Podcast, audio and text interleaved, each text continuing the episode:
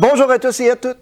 C'est une chose lorsque les examens annuels et les discussions salariales se succèdent. C'en est une autre lorsqu'un employé souhaite un examen prévu. Lorsque des travailleurs, travailleuses ambitieux veulent discuter, ça peut souvent dire l'une des trois choses suivantes.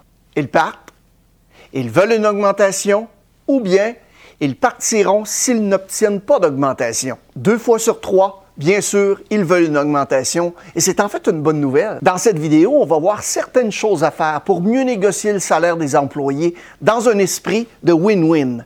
On va voir aussi comment négocier avec un employé qui a une meilleure offre ailleurs. Mon nom est Marie Loubier et dans le but de vous aider à améliorer vos performances en matière de vente, d'expérience client, mais aussi de leadership, on partage sur cette chaîne des stratégies, des éléments de motivation et d'engagement, parce que les émotions mènent les décisions. Vous pouvez aussi vous abonner à notre chaîne et obtenir gratuitement au moins une vidéo par semaine.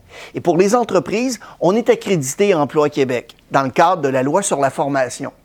Les détails se trouvent juste ici en bas dans la fiche description. Si vous préférez écouter cette vidéo en podcast, eh bien, cliquez sur les liens dans la fiche description au bas de l'écran. Alors que d'autres employés s'en vont, les employés fidèles veulent simplement plus d'argent ou des meilleures conditions. Est-ce qu'on peut vraiment les blâmer? C'est pourquoi vous devez vous préparer à des conversations sur les rémunérations et les conditions avec les employés. Les experts affirment que c'est une occasion pour l'employeur et l'employé d'en tirer profit. Voici d'ailleurs certains conseils concernant les négociations salariales. En général, le processus de négociation est une expérience très angoissante pour les deux parties concernées. Mais les employeurs n'ont pas à craindre car c'est eux qui décident en dernier ressort d'augmenter ou non le salaire d'un travailleur. Tant que vous savez de quoi vous parlez, vos conversations avec les employés sur la rémunération peuvent être gagnantes pour tous. Voici d'ailleurs quelques conseils pour vous préparer à la discussion. Premier élément, vous devez d'abord et avant tout connaître la réalité de votre marché. Examinez les entreprises ayant un secteur d'activité, une taille, une implantation similaire. Les entreprises, est-ce qu'elles accordent des augmentations de 3% par exemple? La plupart des gens sont ouverts à donner ce type d'informations en autant que vous fassiez la même chose. Disposez des données fiables sur le marché pour chaque poste de votre équipe. Un professionnel des ressources humaines ou de la rémunération peut vous fournir ces informations. De plus, j'ai mis au bas de l'écran dans la fiche description des sites qui vont pouvoir vous aider à vous faire une tête en ce sens. Ensuite, évidemment, avant de négocier, vous devez connaître l'organisation, sa situation, ses priorités. Est-ce que les budgets ont été déterminés et qu'est-ce que vous voulez essayer de prioriser à travers toutes les augmentations? Vous savez très bien que lorsque va venir le temps de négocier avec votre employé, le What's in it for me, qu'est-ce que ça me donne à moi, va prendre beaucoup de place dans l'esprit du candidat ou de la candidate.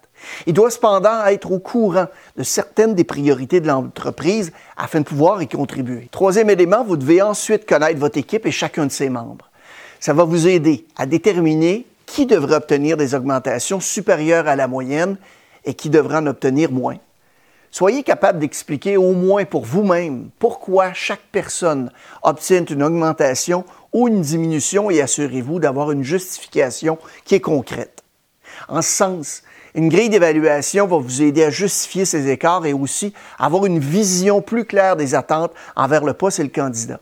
J'ai mis au bas de l'écran dans la fiche de description des sites qui vont pouvoir vous aider à vous faire une tête en ce sens. Comme quatrième élément, avant la rencontre avec le collaborateur ou la collaboratrice, il serait bon de vous rafraîchir la mémoire sur certains faits le ou la concernant.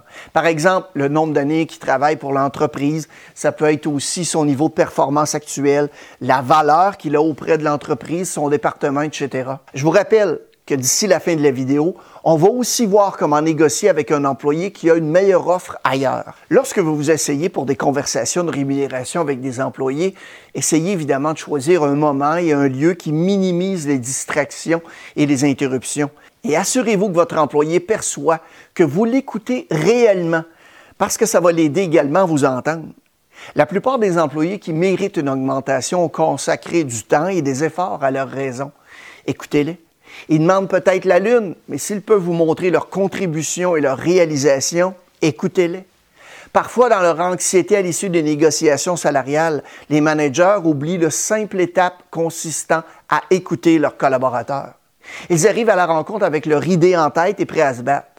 Vous ne pouvez pas vous attendre à ce qu'ils vous écoutent si vous ne faites pas la même chose. En plus, leur présentation peut vous aider à en savoir un peu plus sur eux que vous ne l'avez fait lors de l'évaluation des performances. Communiquez avec assurance. Quand c'est votre tour de parler, soyez clair sur ce que vous pouvez et ne pouvez pas faire. De nombreux cadres sont des gens qui aiment les gens qui sont désireux d'obtenir ce qu'ils veulent pour leurs employés.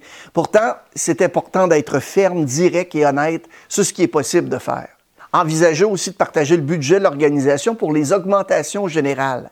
Le cas échéant, vous pouvez expliquer le, le, processus de détermination des ajustements salariaux. En tant que cadre, vous êtes souvent l'un des principaux responsables de la rémunération des employés, que vous preniez vous-même la décision ou que vous transmettiez à d'autres des informations sur les performances ou bien le niveau de compétence.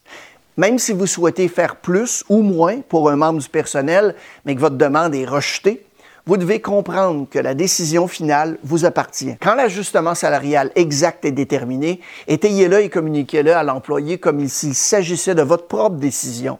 Ça va aider l'employé à accepter la décision et pourrait vous faire gagner des points de gestion auprès des supérieurs. Rappelez-vous que non est aussi une réponse en autant qu'elle soit bien expliquée. Sachez ce que vaut le travail aussi. Les employés ont souvent des émotions à propos de l'argent et surtout lorsqu'ils ne comprennent pas pourquoi on leur verse un certain montant. Dire non à la demande d'un employé pour obtenir plus d'argent ne doit pas nécessairement être une conversation entièrement négative. Il existe de nombreuses façons d'atténuer l'impact de cette situation en offrant par exemple aux employés des avantages à faible coût. Des choses qui ont de la valeur mais qui ont peu d'impact sur les résultats possibilité de travailler à domicile, des journées flexibles, du temps consacré à des projets créatifs liés au travail, développement professionnel, la formation polyvalente, possibilité d'évolution de carrière. La liste est longue. Alors, soyez créatifs et trouvez des moyens d'offrir aux employés davantage de ce qui leur tient à cœur sans nécessairement dépenser plus d'argent. Quel que soit le sujet dont vous parlez dans votre conversation sur la rémunération avec les employés, veillez à en assurer le suivi. Si des questions ont été soulevées, obtenez les réponses. Si des inquiétudes concernant le processus ont été communiquées, vous devez les transmettre au département des ressources humaines ou bien à vos responsables de la rémunération.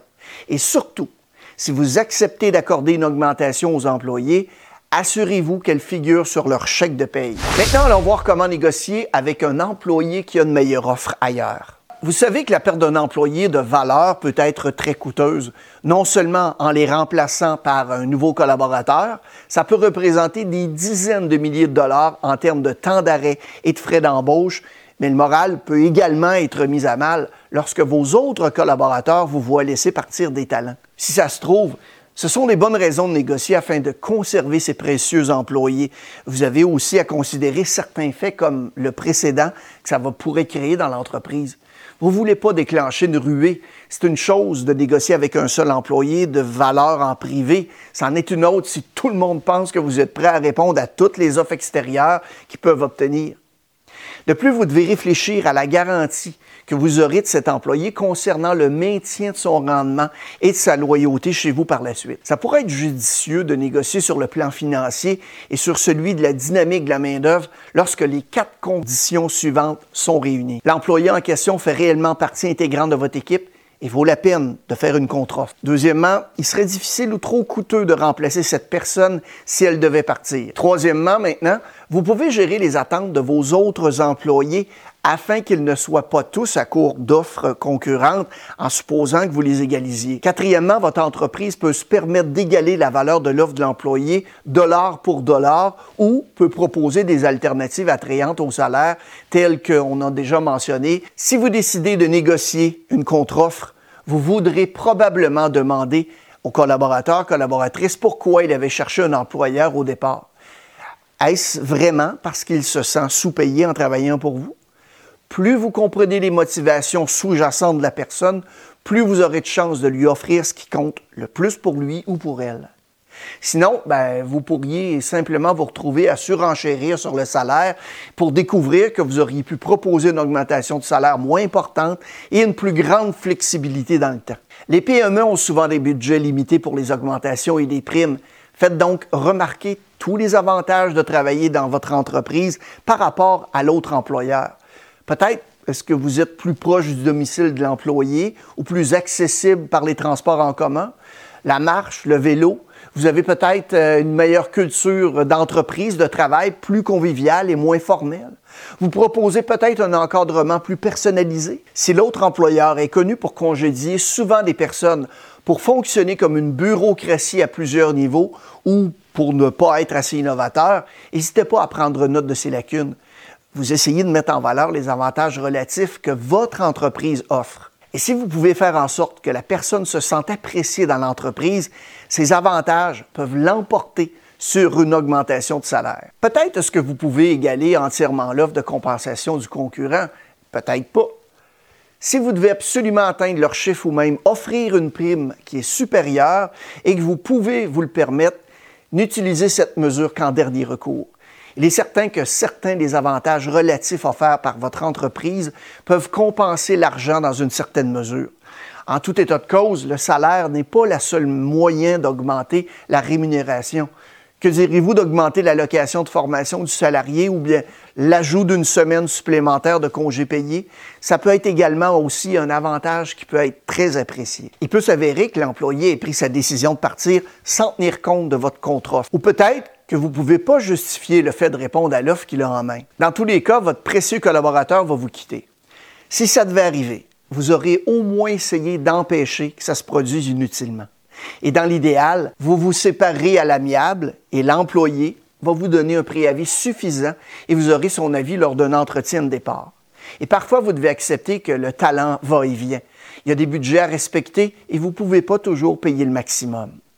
Mais s'il y a un des problèmes internes qui éloigne continuellement vos meilleurs collaborateurs, collaboratrices, il est peut-être temps de penser à régler les choses à l'interne. Que vous soyez un gestionnaire qui dispose d'une grande marge de manœuvre ou la personne qui décide des augmentations de salaire pour chaque employé, vous pouvez vous attendre à ce que vos employés se tournent vers vous pour obtenir des réponses. Vous pouvez aussi décider de ne pas accorder à chacun l'augmentation qu'il souhaite au moment où il la souhaite.